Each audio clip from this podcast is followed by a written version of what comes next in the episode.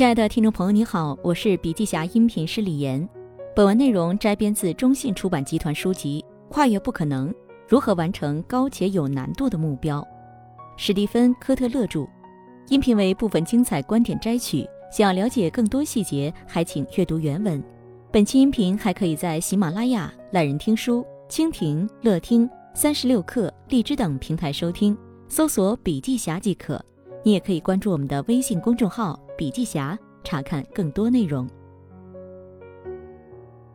对于新手，如何才能逐渐掌握知识，成为某个领域的专家呢？我摸索出了学习知识的五个步骤。第一步，通读五本书。在实际操作中，这个数字对每个人而言可能不一样，但每次接触一个新课题时，我给自己定的规矩是读五本书。在此过程中，允许自己一无所知。此外，不要随便挑五本关于这个主题的书，要遵循一定的原则。第一本书，你能找到的关于这个话题最流行、最畅销的书。第一本书不是真正用来学习的。更多的是让你熟悉将要进入的世界，培养对专业术语的基本感觉。第二本书，选择一本同样很受欢迎，但通常更专业、与主题相关性更强的书。这本书要么与你所研究的课题有密切关系，要么就是直接相关。再次强调，这一阶段的主要目标以及选择畅销书的原因，是为了唤起兴奋感。在动机层面，你需要在一开始就感到兴奋，因为这是正式学习的基础。第三本书，选择一本关于这个主题的半技术性读物。这本书仍然颇具可读性，也很有趣，但可能略有难度。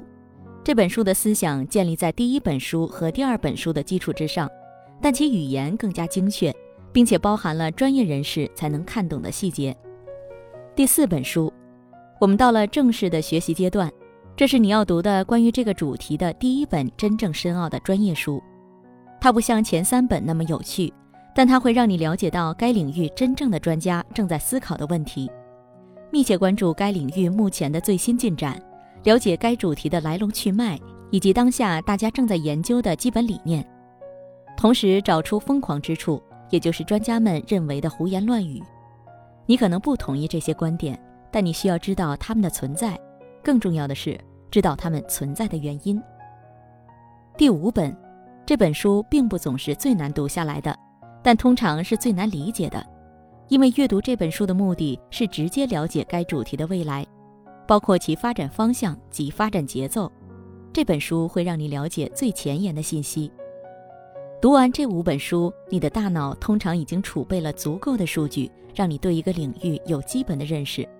你已经熟悉了专业化的表述，视野中已经勾勒出了宏观大局。第二步，把自己当成白痴。读完这五本书后，你的笔记本上应该已经记满了问题。把这些问题再看一遍，你会发现许多问题现在都有了答案。剩下的问题怎么办呢？你要带着这些问题进行下一步，找专家来讨论。第三步，探索空白。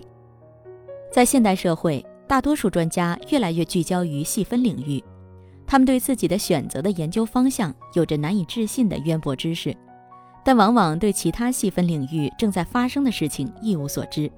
所以，当你完成第二步，并开始问一些巧妙的问题时，你就会开始注意到答案中的空白。一开始，你可能很难感受到这些由空白带来的直觉，而且你真的没法强迫自己找到它。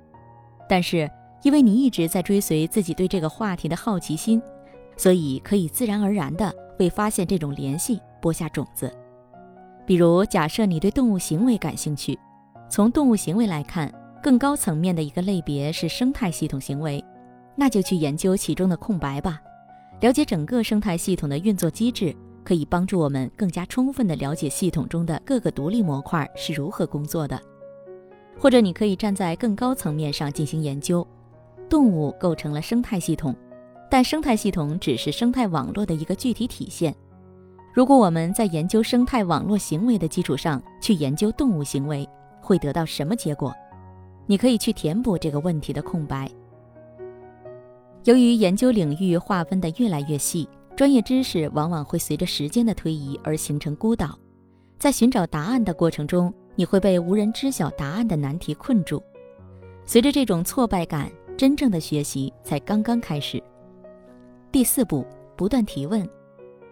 我之前做记者有一个标准信条，有三个消息来源印证即为事实。这意味着，如果三个人分别告诉你同样的事情，那么你就可以相当肯定那件事儿确实发生过。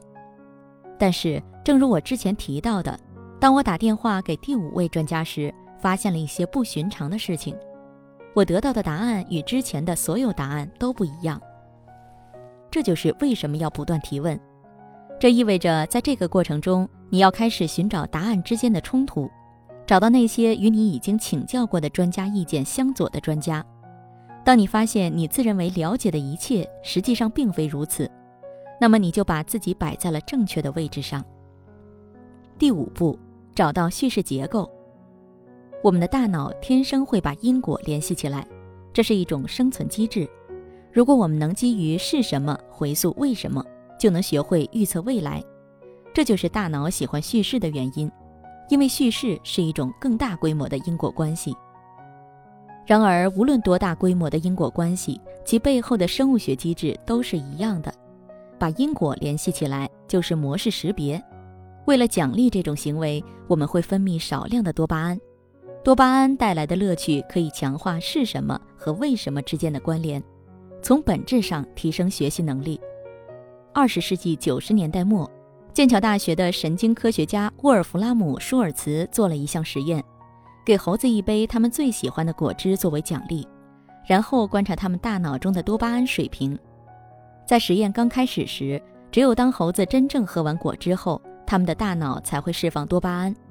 随着时间的推移，多巴胺会提早出现。例如，实验室的门刚被打开时，猴子便会大量分泌多巴胺。在实验进入尾声时，猴子的多巴胺甚至会更早出现激增。当他们听到实验室门外走廊上的脚步声时，就已经分泌多巴胺了。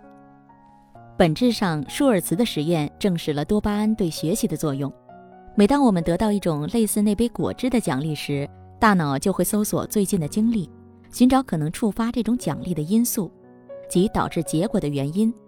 如果不断重复这种模式，当我们再次注意到这个原因时，就会分泌更多的多巴胺。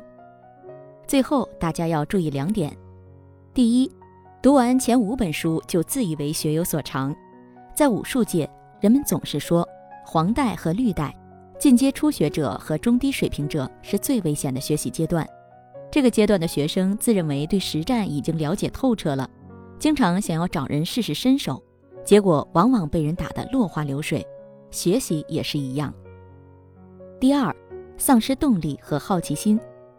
专家们对自己不知道哪些问题心知肚明，也明白还有很多自己没有意识到自己不了解的事物。这个事实会令人望而生畏。知道的越多，就越感到自己的无知，这可能会让人失去动力。但是你应该充分利用这一点。新发现的知识缺口是好奇心的基础，所以你需要跟随好奇心再去阅读五本书。然后不断重复这个过程。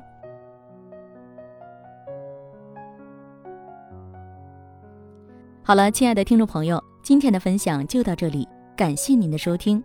有任何感想和建议，您都可以在评论区留言。新商业干货就看笔记侠，深度专访、品牌传播、线下沙龙等商业合作，如有需要，烦请联系笔记侠商务小伙伴魏之上，联系方式：幺七六三幺八八。幺九五七幺七六三幺八八幺九五七。